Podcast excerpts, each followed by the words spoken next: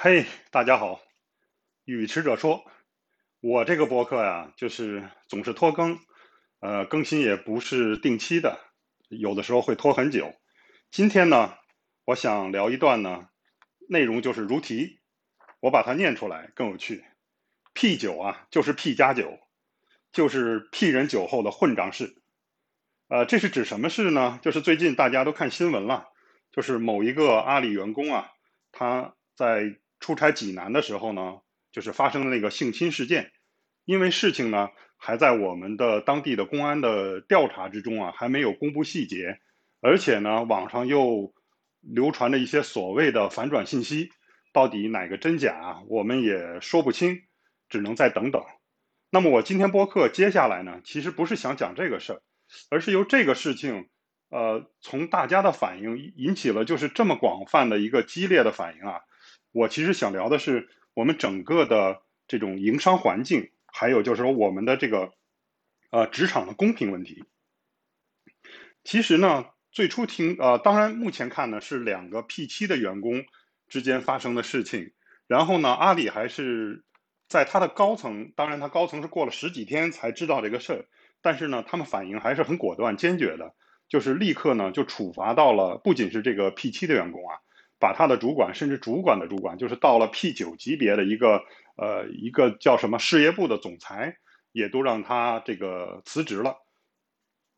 那实际上呢，我就觉得说 P 九首先给我一个呃感觉就是 P 九也不算什么屁大的官嘛，对不对？因为我自己呢是在二零一五年的时候呢，二零一五年底一六年初的时候呢，刚好是阿里云呢，他要。刚开始，这算一算是六年五年多前了。阿里云呢，它是要去拓展呃国际的这个出海的业务。呃，在那个时候呢，因为他在欧洲呢，刚好只有一个人，就是他从这个美国 EMC 招的一个我的一个小师弟吧，一个华人去做了这个欧洲的负责人，总部设在这个英国伦敦。然后呢，他们第一期的业务呢是要开展四个国家，包括。英国啊，意大利啊，德国呀，法国呀，这样四个国家。那么他在德国要找一个人，刚好那个时候我在这个慕尼黑工作，就是呃呃德国的最南部的一个城市，靠近奥地利的一个也算是大城市了。但我个人呢，其实我并没有多想讲我自己的经历了，就是因为我个人呢，当时是牵扯到我也是因为家庭原因，我必须要回到我的这个。国内，呃，出生地来去就是解决我小孩的这个上上小学的问题，我是坚决的要回来，因为他们就是，呃，一定要这个人常住，甚至有身份有 PR 的身份在在当地，所以呢，这个机会就错过了。当然也不是说我一定有能力去应聘到那个那个机会哈，这个是不提。就是从当时我的一个经历啊，就是已经给我一个感觉，就是阿里啊，它的这个业务思路啊不开阔。呃，还有就是我们常听说的这个所谓的阿里价值观啊，也给我感觉它是有缺失的，就是它是一种那种义乌小，也许是因为它是做淘宝业务起家的，阿里它整个的这个思维啊，都是这种义乌小商品市场的那种做小生意的思维。你别看它是巨头了，你别看它做的很大，它也是在一个大平台上去汇聚这些 to C 的小生意，对吧？所以这个其实。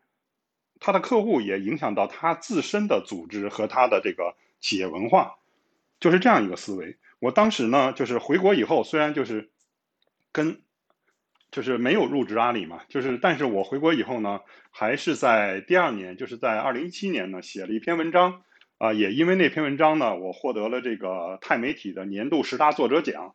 呃，那篇文章呢，实际上就是由呃我们都熟悉的一个动画片，叫做呃。《丁丁历险记》由这篇动画片呢来分析欧洲人的价值观，以及呃指导这些中国的企业如何做出海业务。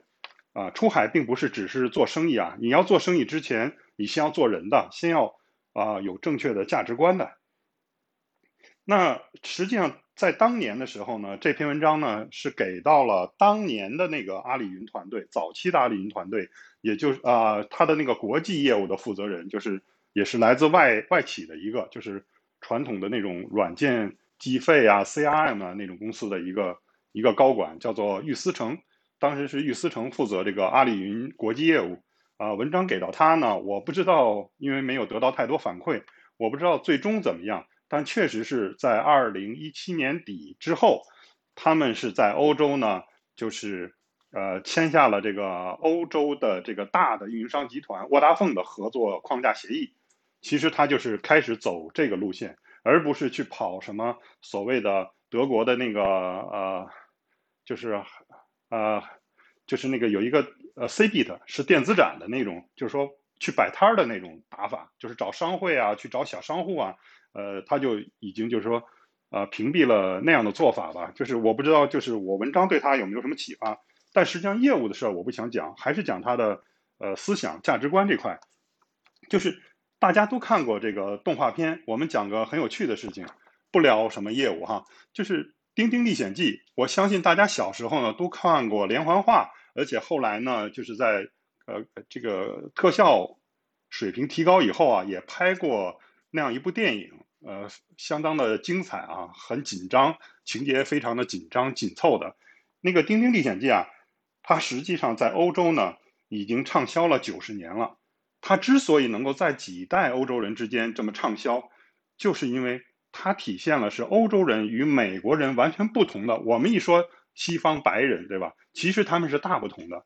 美国人是什么样？我们看那些大片就知道，个人英雄主义，或者说是。呃，这个超人的那种，就是他一个人很强大，他们都是在塑造这样的一个个人的这种这种价值观。但是在欧洲呢，实际上你通过这个《丁丁历险记》，你会看到他，他刻画的是一个非常典型的，就是普通的欧洲中产，这个其貌不扬的，对吧？你看丁丁，他就是一个小孩子，其貌不扬的，而且这个人他也没有任何的能够拯救世界的这种特殊能力，对吧？就是。他只是因为在《丁丁历险记》里的他就是一个小孩子，有一点小聪明，然后有一点小运气。他只是因为他的正直、善良和好奇心，从而在他碰到的所有的事件里头呢，他去不断的做出他的选择，因而就一次又一次的化解了这种危机，对吧？其实这个才是欧洲人就是在他们自己的那套宗教与价值观下，这种传统下，是他的这个是内心的一种。这个是反应，对吧？就是实际上你看到哦，原来欧洲人是这样的，它是体现了欧洲人的这种就是追求真理、保护弱者的这种理想化的思维。因为我在欧洲工作生活过嘛，所以我对于他这一套还是很认同的。那实际上呢，呃，从《丁丁历险记》呢，我又想到欧洲的另外一个大诗人，就是法国的国宝级的诗人，就波德莱尔。他有一部诗集呢，是叫做《恶之花》。那实际上呢，呃，就是这种偏文文艺文雅的东西，我也不想多谈了。实际上，我们就拿它做个比方，就是当我们今天大众讨论阿里的这个事情的时候，当我们近期在讨论霍尊的，就是娱乐圈霍尊呀也好，或者谁谁谁的那些八卦事情的也好，其实你会发现一个现象，就是大众关注的都是小恶，也就是那朵花。然而，对于花底下催生它的那个土壤，大众是看不见的，或者是有意的在回避的。为什么呢？实际上是大众的心理是脆弱的，大众并没有能力真正强壮的心理去接受真正的大恶，去所以自动的选择去回避了大恶，去关注小恶，然后呢，摆把自己都摆在一个道德的制高点，然后就是以八卦的心态去看这个事情，所以这就是。当阿里这个事件呃发生的时候，呃，现在这个局面就是大众的这种心态就是这样的。实际上呢，就是呃，我当然坚决是批判这种事情的。就像我这个播客的标题一样，就是嘛，他就是屁人酒后的一个混账事而已，对吧？绝对是错的。但是实际上这个事情它大吗？我如果说它小，一定会挨很多骂。可是当我们看整个的商业竞争里面，看整个的社会。呃，发展环境里面，这几十年我们取得了经济上的奇迹一样的进步，对吧？但是在整个的复杂的现实世界中呢，其实有很多很多的事情。那么我讲一些正确呃政治正确的事情吧，就是好像到今天外企是很容易被批评的，那我就来批评一下外企吧。就是我举几个例子，是这个呃三十年前的。三十年的前的这个刚刚改革开放时候的，是外企里面的事情。当然，呃，这个事情不是单一的事例，就是说我不特指某一家外企，而是说在普遍的商业竞争中可能都存在的事情，就是在某一家啊国际化的大外企，就是它有一个内部的销售培训，其中有一课呢，就是把他的一个高管请过来，这个高管在给你讲理论的同时呢，他会举个实例，这个例子。呃，过了三十年，我至今都记得。他说的是，当己方在争夺一个大生意的时候，那么甲方的一一把手是支持竞争对手的，二把手是支持自己的。那么怎么操作呢？当然，我我猜可能这个事情呢，也是出于这个主管他的意淫。也许现实根本没有发生过这样违法的事情，他只是为了讲课的效果。他举的例子是他的一个假设。那么。他讲的故事是什么样呢？就是刚好一把手呢，因为年纪大了嘛，就是有高血压、心脏病之类的，身体不舒适住院了。那么他们就可以去和那个主治医协商，请主治医呢是啊搭配一些药物，这个药物不会伤害到人，但是会让这个病情恢复的缓慢。但是这个项目本身呢，却需要有时间底线的，是需要做决策的，然后只需要让这个一把手住院。呃，拖延到出院，拖延到这个呃项目的决策之后，那么就是由二把手来主持呃会议，来拍板，最后就选中了他，他就赢了这个这个项目，啊，这是一个例子。第二个例子呢，其实就是酒后的一个餐桌上酒后的一个就是是乱讲的事情了，是肯定现实没有发生的，就是因为啊一个朋友，呃也是外面就是胡乱的酒局啦，就是呃认识也不是很熟的人。这讲到呢，他一直困扰，因为在他的这个客户下面呢，有几家啊，这个乙方呢，其实跟甲方的关系都很好，因为都有项目在里面，都合作的。但是他很困扰，就是他有时候就是有些事情他觉得不公平，他就是很生气，觉得没有被公平对待，他就想，因为呢，就是甲方嘛，因为老总来了北京来总部开会呢，总不能自己打出租车嘛，就是请他帮忙呢。安排一个车也不是很高级的，也不是什么百万豪车了，就是个什么雅阁、凯美瑞之类的，对吧？帮着接送一下机场啊，帮助北京的交通，大家也知道那么拥堵，是吧？帮他去解决交通问题，以免开会就是迟到，哎，就是这么点小事，也很正常。呃，他就有时候在想说，说要不要给那个司机几十万，然后呢，让他出一个不大不小的车祸，就是让这个人失去这个拍板的权利。呃，这当然是气话了，是酒后的气话，是酒后的话不算数嘛，对吧？但是你就可想，就是其实，在商业竞争当中呢，各种各样的事情、复杂的事情，光怪陆陆呃陆离的。我们的拍电视，以往看的有些那些长篇剧啊，其实也会反馈这些呃事情，比如像那个什么青瓷啊，还有我一时想不起名字吧，都是这种反腐剧啊，其实都是发生过很多事情的。那么。说回来，就是阿里的这件事情，我的观点很鲜明，绝对不支持，就是屁人酒后的混账事，对吧？绝对是错的。但是我也觉得说，大众要更加理性思维，看到说，不要只看着这一件事情。这件事情我们不说它小，但是我们从更广阔、更深刻的去看这个职场环境的时候，其实我们有很多的事情需要关注，需要去去改进。对吧？实际上是我是这样一个观点，因为你比如说，以下就完全出自我个人的一个设想，就说我把我自己放到局中去，假设我是阿里的竞争对手，对吧？我会怎么做？那我会去，我既然看到这个事情，因为你知道，我们复原一下阿里那件事情，就是。他的这个事业部的人为什么要包庇他的那个 P 九的小领导？哎，其实不是小领导了，就是他为什么包庇这个事情呢？是因为他们正在和他的互联网的另外的巨头正在打仗。呃，我们所谓打打仗就商战了，对吧？就是在争夺项目。这个时候，如果撤换这个一线的重要的人员呢，他就会败掉这个战争。那么这个市场就不是阿里的了，也许是拼多多的，也许是美团的，也许是滴滴的，谁知道呢？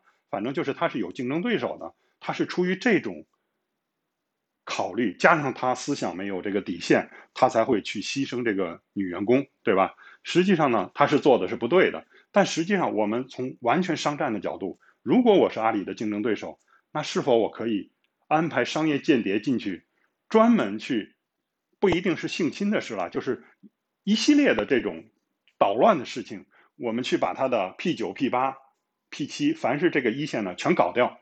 这种事情不是说笑话了，对不对？这完全是可以写在文字上、写在课本里的一个商战的实例的。这种事情，你怎么去避免呢？是不是？所以，我上来呢，今天就是先先批评一下阿里。这个和大家的观点一样，绝对绝对，这个事情，阿里是错的，这个绝不容置疑的。那第二个部分呢，下来呢，我就想说，我们要理性思维，我们也要在除了是看到这种整体的营商环境的复杂性上，还有很多的我们需要改进的事情之外呢，其实我呢。在某些方面呢，我也要夸一下阿里，绝对不是为阿里洗白，而是说阿里它发展到今天，它的成功也是有它好的方面的。我们要看到这点呢，在这个事件当中，它也体现出来了。首先呢，就是对于所有全世界的商业公司、所有的巨头来说，不论是中国的、美国的，其实这些大公司都面临着一个共同的问题，就是价值观的分裂。这是所有的巨头的都没办法去解决的。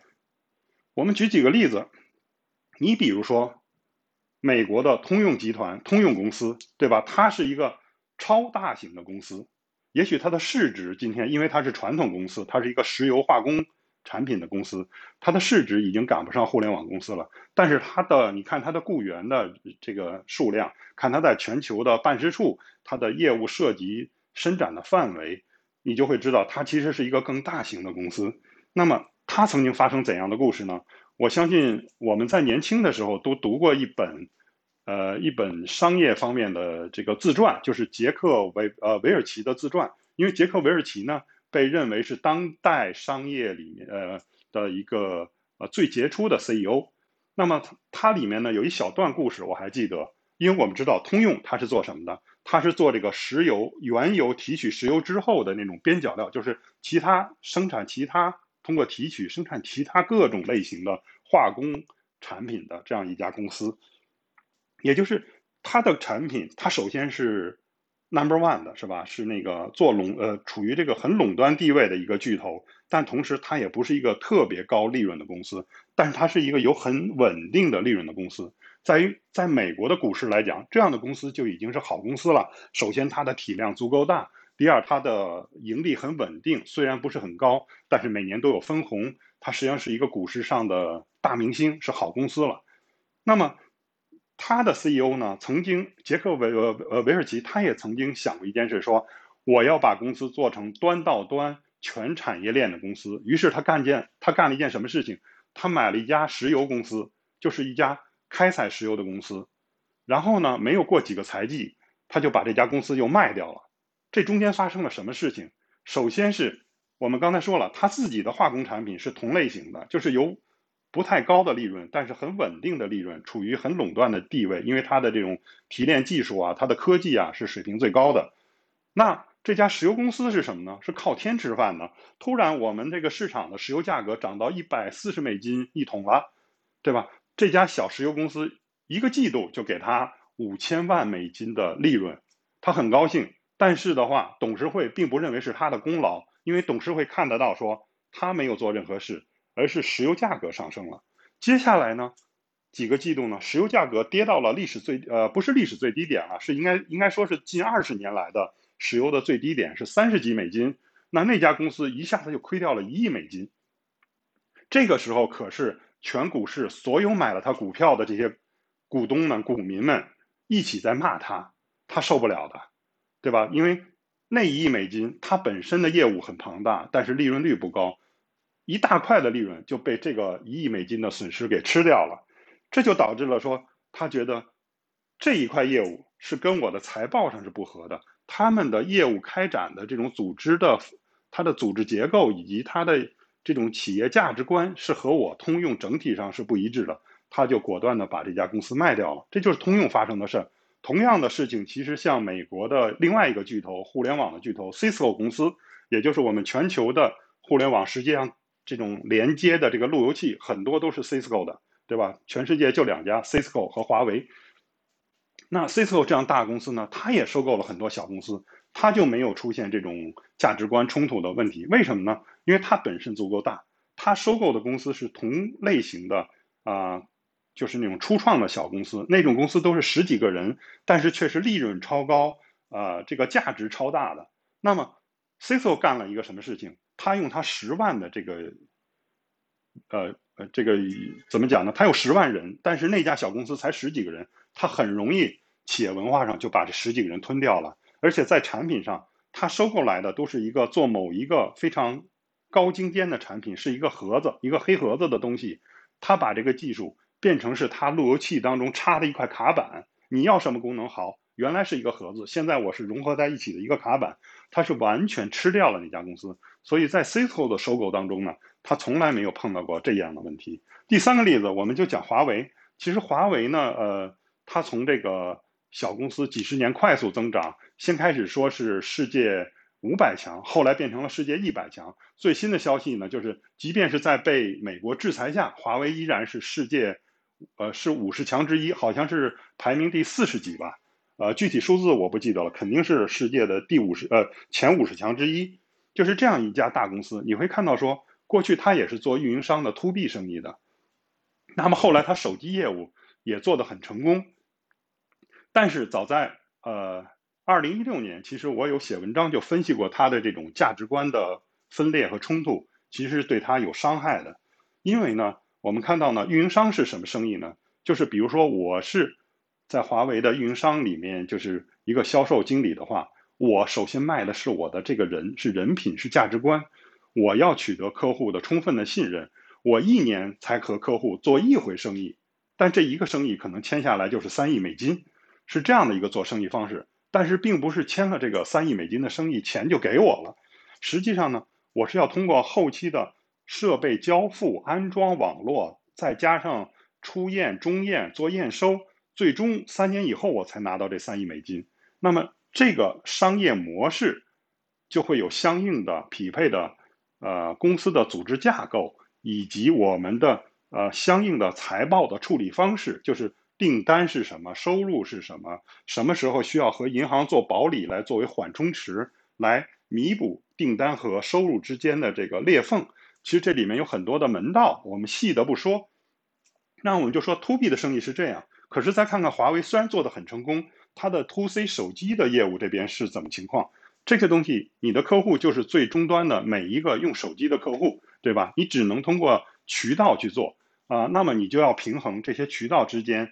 利润谁多一点，就是更多的利润给渠道，还是留在自己手里？还要保证这些渠道之间呢，在各个省之间、各个地域之间不要串货，价格要统一，对吧？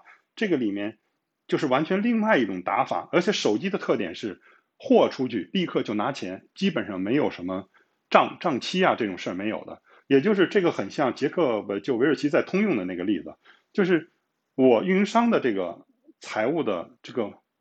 这模式呢，它是滚动型的，它实际上是不断的有大的生意，但是呢，它是要迟后来拿钱，而手机业务是立刻就来钱。所以最后我们看到说，为什么手机业务在华为自己的财报看，它的手机业务增长很快呢？甚至就是他用的员工人数很少。但是他整个的业务收入已经和运营商持平，他的利润而且是远远大于这个运营商这个业务，而且他的团队就是员工的团队呢是非常岁数啊很小的，因为他做 to C 业务嘛，就是完全是两批完全不同的人。这个其实是在华为内部是形成了这种就是企业文就文化的这种差异，因为华为至今所宣传的企业文化或者自己高层认定的企业文化。还是和他公司创业的时候的创始人任呃是任老板他自己提的就那些艰苦奋斗也好啊怎么怎么样也好，其实是完全匹配他过去的 to B 的业务呢，其实是完全和新时代这个 to C 的业务这块是完全完全相冲突的。但是呢，这个就是我所讲的，就是所有的巨头都会面临的这种企业文化的这个这个冲突。那。放到这个就阿里身上会是一个什么局面呢？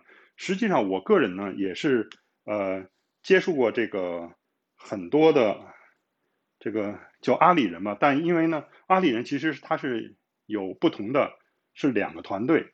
我粗分啊，就一部分就是过去在这个互联网上的这种虚拟的数字世界里生活的人，他们可能是研发，可能是产品经理，可能是搞运营的人，对吧？这些人其实他们相对来说，呃，他的业务特点是增长很快，在互联网上，因为它是一个啊，就是同就应该叫什么边际成本低的，也就是说，它同样成本下，它靠着互联网的这种传播，它的业务是不断的翻倍，它的这个利润是加大的，它是。没有说因为业务的扩展需要增加成本，呃，需要增加很多相应的很多成本的这种事情，它是生活在一个相对单纯的一个世界里的这个是业务的竞争。可是呢，它的另外一部分就是，呃，就是几年前这个马化腾曾经写了一本书，我看一下，就在我的手边，叫《互联网加国家战略行动路线图》，这是马化腾著的。实际上，这个东西就是腾讯所提出来的“互联网加”，就是。不要在一个虚拟化的数字世界里了，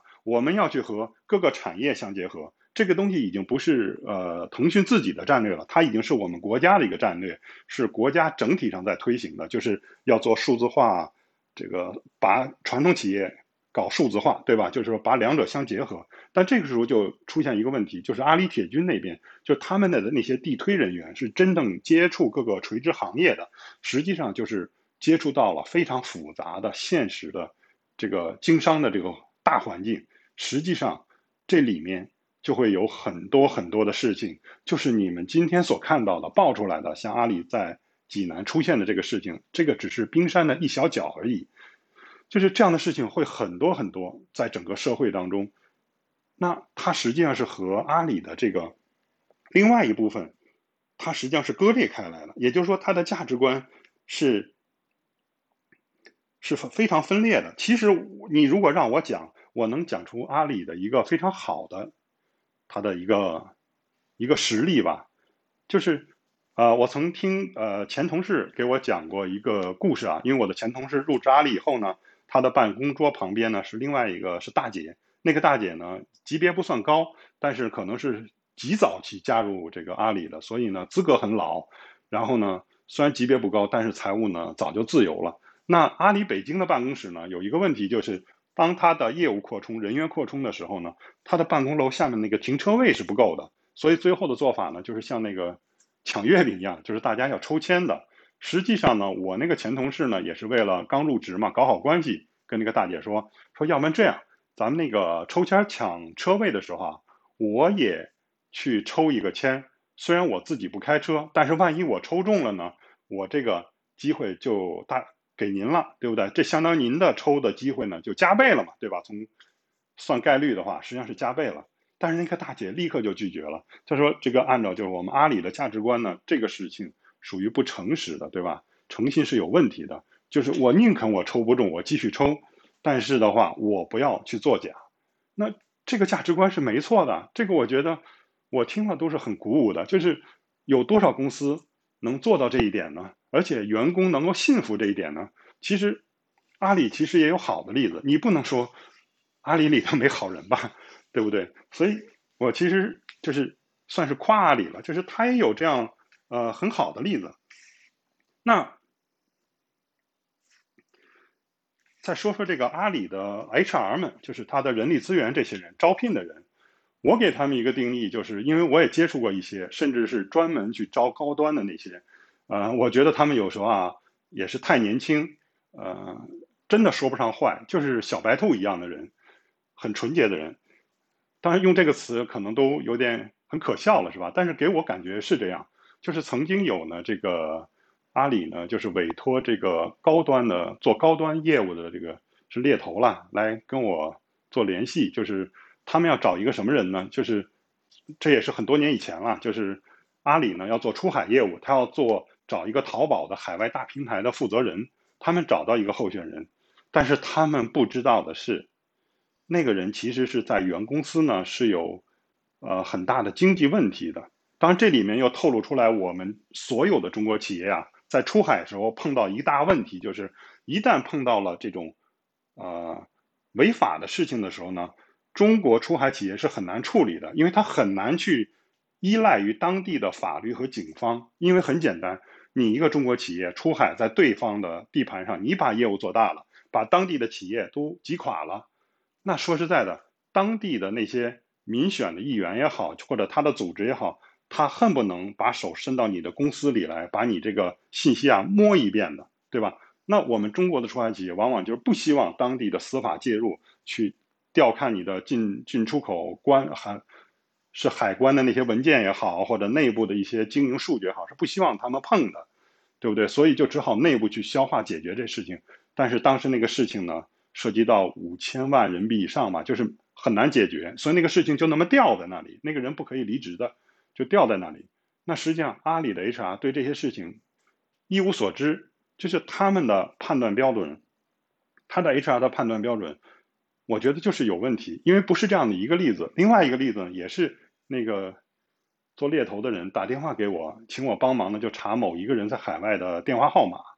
后来我就是说，那个人其实也是有问题的。当我们今天在骂阿里，说他有偷月饼事件，说他有这次的性侵事件的时候，其实这两件事情在别的公司也发生过，而且是被捂捂的严严实实的，甚至是内部的员工百分之八十九十以上的员工都不知道发生过的事情，都是只有这个。呃，地区部高管一小部分人才知道的，这是同样的事情被捂得特别的严。那实际上他们阿里呢想找的那个人呢，候选人呢，实际上就是帮着去捂那件事情的一个高官。那我觉得这个事情，因为对这样的事情，偷月饼也好，性侵也好，职场不公平啊，我个人是非常反对的，所以。我就明确说，我不能给你提供这个电话号码，对吧？我不赞成你阿里挖这个人，否则我你阿里我瞧不起你的，是不是？就是我是觉得，给我的感觉，阿里的这帮 HR 真的很多时候啊，就是小白兔。阿里有没有错？阿里的确错了，这一次这件事情，对吧？阿里的确是错了。但是我们常互联网上有一句话怎么说？你要什么自行车呀？对不对？就是这样一个复杂的局面。那也就是，当我认为就是张勇这个他的 CEO 啊是比较晚才知道这件事情，然后呢，我觉得他处理知道之后处理很果断、很坚决的，对吧？就发表了啊官方的声明。但实际上呢，这里面有一个问题，就是他讲完话之后呢，还被大家骂。为什么呢？就是它是一个官方的文件，也许很正确、很准确、很有分寸，但是冷冰冰的。这个就是这种处理方法。当你面对媒体的时候，就是一个比较笨的方法。你阿里都是一家大的互联网公司了，你怎么没有一点互联网上那种搞娱乐的精神呢？对不对？所以你才会被大家这个呃批评嘛。当然了，我说了这么多，我总要给他一个解决方案。实际上呢，如果谈对于给阿里解决方案的话，实际上很简单，因为呃。在外企待过人，包括本人也有外企十年嘛。其实我们都没有在意，我们当时都没有在意它的存在，因为它是太普通的这一件事了。就是公司的一系列规章制度文件当中，是单独有一部分就是关于啊防止职场性骚扰的，是有很多规定的。其实我也没有去仔细看过，以前都没有。觉得它的存在，实际上就是我们都遵守了我们的日常的工作也好，生活也好，都是完全遵守了那个规范的，所以就没有碰到那个事情。那实际上它是有很完备的一套文件的，这套文件的话，说实在的不保密，你阿里可以随时去从各个渠道去搞到这份文件，对吧？你把它去改成适合你阿里的组织结构和企业文文呃这个文化相关的一份文件就 OK 了嘛？当然，第一步这只是第一步，你。做了这个文件，你有可能还是被骂，因为你做对了，但是你冷冰冰的，对吧？就是官方的这个文件嘛，总是很冷冰冰的嘛。你这样不聪明。那实际上我觉得呢，你要在里面再加一点东西。从这次的所反映的酒文化，我就在想，和它对应的是什么？就是咖啡嘛，对不对？而恰巧今天在今天这个时刻，互联网圈子投资最热的风口。风口就是那种连锁的餐馆和咖啡店的生意，对不对？腾讯投了加拿大的这个国宝级的这个这个咖啡 Tim Hortons，然后还有谁？这种各种品牌的互联网品牌的咖啡，其实在我看呢，那个东西就是撒钱投的一个很容易干的生意。为什么？大家讲再多的故事，您的原料都是一个地方的，您用的那个咖啡的研磨机也大同小异，对吧？都是那个美国西方家庭也好，或者咖啡店也好，都用了几十年的东西，您能讲出什么花来呢？您讲出什么所谓的怎么研研磨的这个经过，我都不信的，对吧？就是作为一个不喝咖啡的人，他也许听着很好奇，但作为我一个喝了十几年咖啡的人，我觉得那都是瞎扯的事儿。对吧？就是一个智商税嘛，对吧？您往里头添燕麦也好，添啤酒也好，添什么玩意儿也好，对不起，我就喝黑咖啡，你什么都不要加，你连糖都不要加，你连奶都不要加就够了，是不是？其实呢，这个当然有点跑题了，就是我们先讲讲这个咖啡生意，它实际上目前的白热化的竞争在风口上是很容易挣的钱，对吧？你只需要撒钱进来，不要想太多，就是别人添燕麦，您就添个啤酒，这个。做一个不同的咖啡，然后讲故事，呃，卖雪糕也一样的生意嘛，也都是在这么干，是不是？但这个有意义吗？最终谁能跑得出来呢？那就是变成大家比资本、比流量了，对不对？他根本不是做咖啡生意了，都已经最后成败与否跟咖啡无关了，完全是一个拼流量的生意，拼资本的生意，就是就变味儿了嘛，对不对？那么实际上。如果从咖啡生意的角度来说呢，我会想的更多，从横向的扩展，从纵向的扩展，对吧？你如何？你一定让咖啡一定是咖啡吗？它可中国的企呃饮食文化历史很长的，也这个很博大的，对不对？你有没有想过，它怎么去和传统的饮食文化的这种去结合？哪怕你咖啡不是做主流，你做辅料、做调料也好，或者怎么去搭配也好，没有什么不可能的。不要去限制。什么当初那个，呃，我觉得很精彩的一段啊，就是郭德纲他讲的那个咖啡和大蒜这两个东西，如果你你想的巧妙的话，它是可以搭配的。当然，很多人听了这个东西会觉得很可笑，我们不深讲。那么，就是对阿里来讲，咖啡如何让它起作用呢？你阿里不需要像腾讯投资 Tim Horton 那个加拿大的品牌那样去真的开咖啡店的，你是要把咖啡去和你的企业文化相结合。当你讲一个企业文化的时候，你不要让它冷冰冰的，要让它有一个 logo，就是一个标志物，对不对？那么这个咖啡就可以是标志物。我们想一想，企业文化本质是什么？呃，我们近几年有一个用的很烂俗的词叫 PUA，但实际上我们可以讲，企业文化它也是一种。企业对员工的 PUA，对不对？就是你要让所有人产生共识啊！你除了去让大家去讲所谓的互联网黑话，去讲共同的语言之外，你是要有一个标志物的，去提起这个标志物就对应着一套思想。那实际上你的企业文化所对应的标志物就可以是咖啡。那么接下来这个细化怎么讲？实际上这属于商业咨询要收费的部分了。我播客里就不讲那么多。我给阿里的解决方案就是，呃，一方面你很容易取得那个冷冰冰的那个文件，很完备的逻辑很完备，而且所规定的项目也很完备，对吧？你拿来就可以用，一改就可以用。但是你要想把它搞得更好，能够把这次阿里的坏事变好事，你要知道，所谓呃近期的阿里那个事件，如果反转的话，那么也许对当事人的好坏是会有变化。但是对阿里来讲，绝对是更坏的事情，就是第二次伤害，就是这个事情不论怎么发展，是是一方对另一方的侵害也好，还是说它是有别的可能性也好，对阿里来说，都反映了是你的员工有问题嘛，对不对？是二次伤害的，所以你如何在这种危机公关危机当中把它转转变向好的方向转变的话，一定是要你要找一个标志物去打那个酒文化。你就要用咖啡来打那个酒文化，但是怎么去做？这是一整套完整的这个设计，这个这个就不在这里讲了。那么这个就是第三部分了，我给阿里的一个解决方案。那么第四部分，我作为结尾之前，我就做一个小小的总结，就是拉拉杂杂讲这么多，有时候经常跑题，但是我要明确我的观点有两个。第一个观点就是，这就是屁人酒后干的混账事。